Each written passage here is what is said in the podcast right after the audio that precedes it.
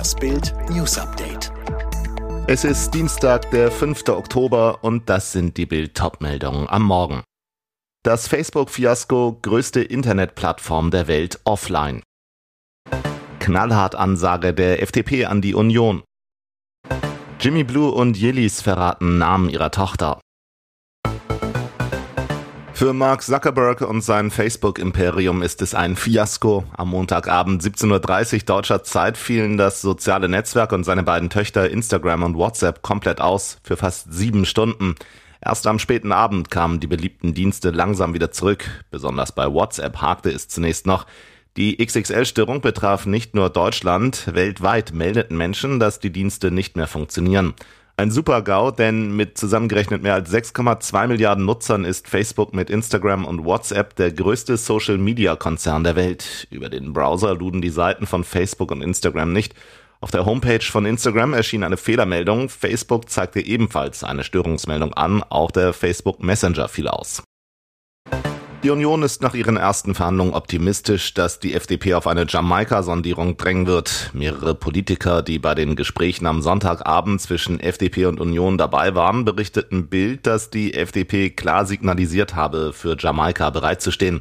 Die FDP-Spitze habe in der internen Sitzung aber klar gemacht, dass die Union jetzt die Grünen rüberziehen müsse und dass der heutige Dienstag der entscheidende Tag dafür sei. Denn am Vormittag kommen Union und Grüne zu einer ersten Sondierungsrunde zusammen. Aus der FDP-Führung habe es in der Runde am Sonntag gegenüber der Union eine knallhart Ansage gegeben.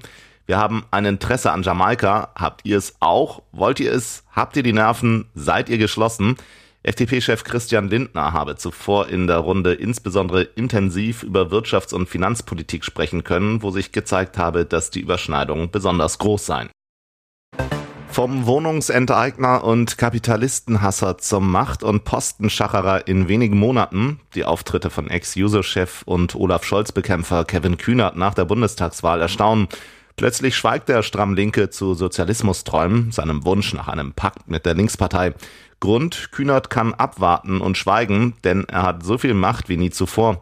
So konnte Kühnert profitieren. Norbert Walter Borjans und Saskia Esken sind Parteichefs von seinen Gnaden. Parteivize Kühnert ist erstmals in den Bundestag eingezogen, mit ihm knapp 50 seiner Jusos, die Fraktion nun mehrheitlich links. Nur wie bringt man den großen Wahlsieger Olaf Scholz auf Linkskurs? Wie Kühnert seine Macht einsetzt, wie abhängig die SPD-Chefs von ihm sind und wie wenig seine Truppe von Olaf Scholz hält, zeigt nun eine NDR-Doku. Kevin Kühnert und die SPD, sechs Teile, kommt ins Kino. Die Reichen sind halt auch reich an Geldmöglichkeiten. Die sogenannten Pandora Papers sorgen für Wirbel in der Welt der Macher, Entscheider, Promis und Reichen. Denn die Daten, die am Montag veröffentlicht wurden, zeigen, wie Promis wie unter anderem Ex-Briten-Premier Tony Blair oder Popstar Shakira ihre Millionen über Steueroasen weltweit steuersparend anlegen. Shakira hat drei Firmen auf den Jungferninseln. Diese gründete sie, obwohl Steuerbehörden gegen sie ermittelten. Auch die Queen taucht in den Pandora Papers auf als Kundin. Grund, die Familie von Aserbaidschans Präsident Ilham Aliyev soll in den vergangenen 15 Jahren Immobilien im Wert von 470 Millionen Euro über Briefkastenfirmen auf den Jungferninseln erworben haben. Diese wurden mit Gewinn weiterverkauft, völlig legal. Ein Kunde, die Crown Estate, also das Krongut der Königin. Dieses kaufte ein Anwesen in London für 78,5 Millionen Euro. Nun soll der Kauf laut eines Sprechers der Crown Estate überprüft werden, denn es bestehe der Verdacht der Geldwäsche. Sie jagten ihn 35 Jahre lang. Jetzt ist die Polizei einem der berüchtigsten Killer der französischen Geschichte auf die Spur gekommen. Das Rätsel um das Pockengesicht ist gelöst. Der Killer ist ein ehemaliger Angehöriger der französischen Polizei. Eines seiner Opfer war das deutsche Au-pair-Mädchen Irmgard Müller. Die damals 20-Jährige wurde 1987 im Pariser Marais-Viertel ermordet. Jetzt konnte die Polizei die Identität des Serienmörders und Vergewaltigers klären. Zur Rechenschaft kann er jedoch nicht mehr gezogen werden. Der Mann sei in einer Wohnung in Südfrankreich tot aufgefunden worden, teilte die Staatsanwaltschaft am vergangenen Donnerstagabend mit. Die DNA-Analyse habe ihn als Täter mehrerer Verbrechen identifiziert.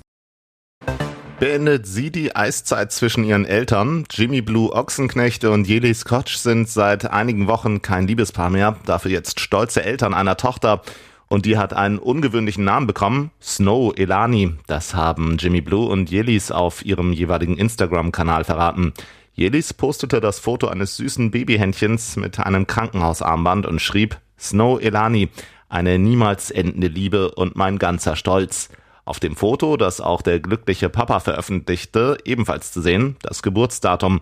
Demnach kam das Baby am Samstag, den 2. Oktober 2021, gesund und munter zur Welt, wie Jimmy Blue verkündete.